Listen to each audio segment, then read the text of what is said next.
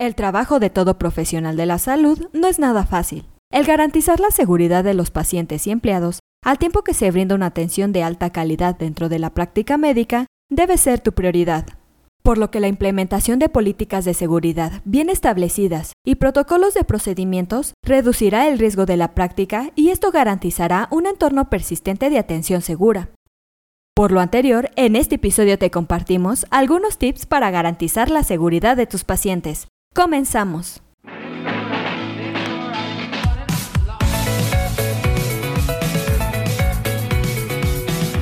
Esto es AMED, su empresa especializada en controversias médico-legales, en la cual te damos consejos e información que te ayudarán a desempeñar tu profesión médica. Para evitar riesgos por una mala práctica médica y garantizar la seguridad de tus pacientes, toma en cuenta los siguientes puntos. En primer lugar, pon atención a tus registros y documentación. A menudo se pasa por alto como un factor que impulsa la seguridad del paciente y de los miembros del equipo. La documentación detallada y coherente puede transformar un historial de seguridad eficiente a través de la responsabilidad inherente, la educación y una mayor conciencia. En segundo lugar, toma en cuenta los protocolos en el aire, como lo es la influenza, el COVID, rinovirus, entre otros. Las instalaciones médicas son bombardeadas anualmente por patógenos transportados por el aire. Si bien algunos son una preocupación mayor que otros, los métodos y prácticas de seguridad para mantener a los pacientes y al personal a salvo siguen siendo los mismos. Asimismo, toma en cuenta los patógenos de transmisión sanguínea, como lo es el VIH, hepatitis, entre otros.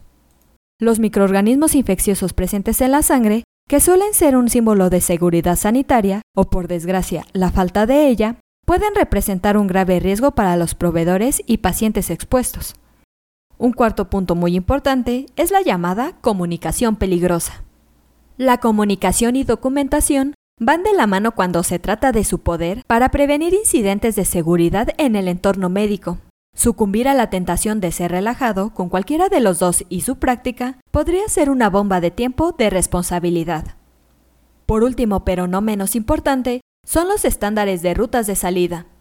Como primer punto, asegúrate de que las rutas de salida sean suficientes para la cantidad de empleados en cualquier espacio ocupado.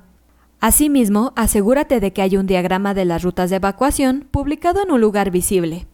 Los accidentes e incidentes se van a producir estadísticamente, pero la implementación de estas pautas y procedimientos te otorgan a ti y a tu personal médico la mejor oportunidad para evitarlos.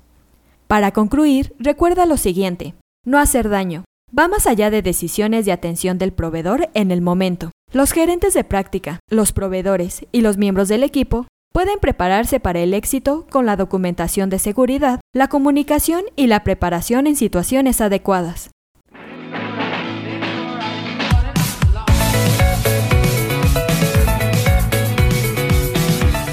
Aquí terminamos nuestro episodio de hoy. Espero que te haya sido de gran utilidad. Te invito a que no te pierdas nuestros próximos episodios y la forma de no perdértelos es suscribiéndote a nuestro podcast desde tu aplicación preferida.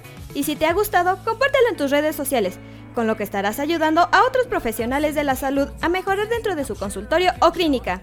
Y nos ayudarás a llegar a más personas. Recuerda visitar nuestra página en www.amdl.com.mx, así como en nuestras redes sociales que son Facebook, Instagram y Twitter.